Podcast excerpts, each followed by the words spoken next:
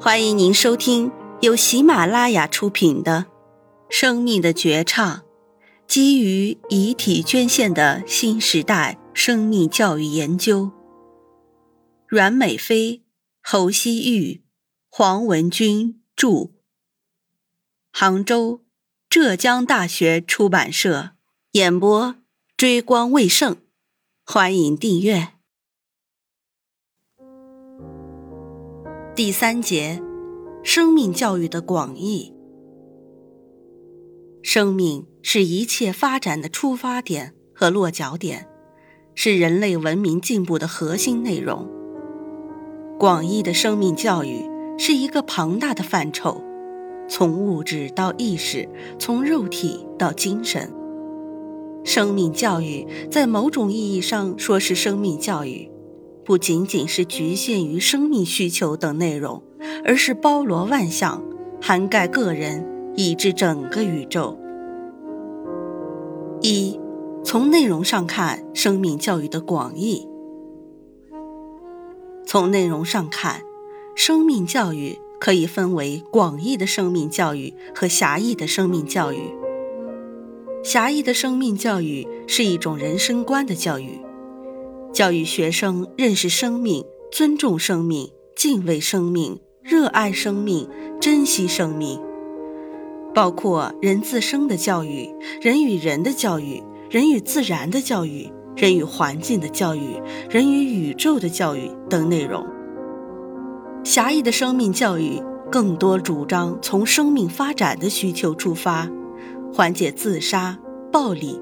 意外事故等带来的对生命主体的伤害，而广义的生命教育则是一种全面的教育，即是从肯定、珍惜个人自我生命价值到他人、社会乃至自然、宇宙的价值，包括对生死尊严、信仰问题的探讨，涉及生死观教育、两性教育、环境教育、认识哲学教育。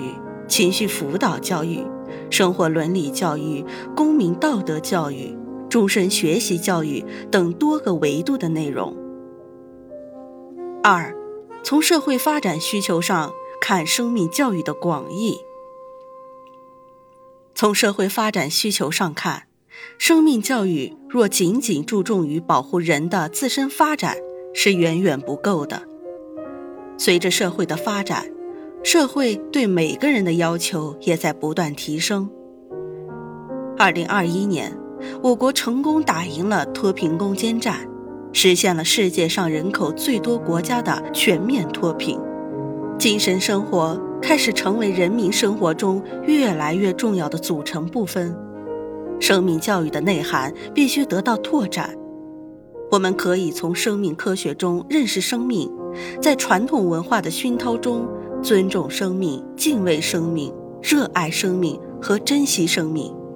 我们更需要去了解生命的内涵、生命的价值和生命的超越性。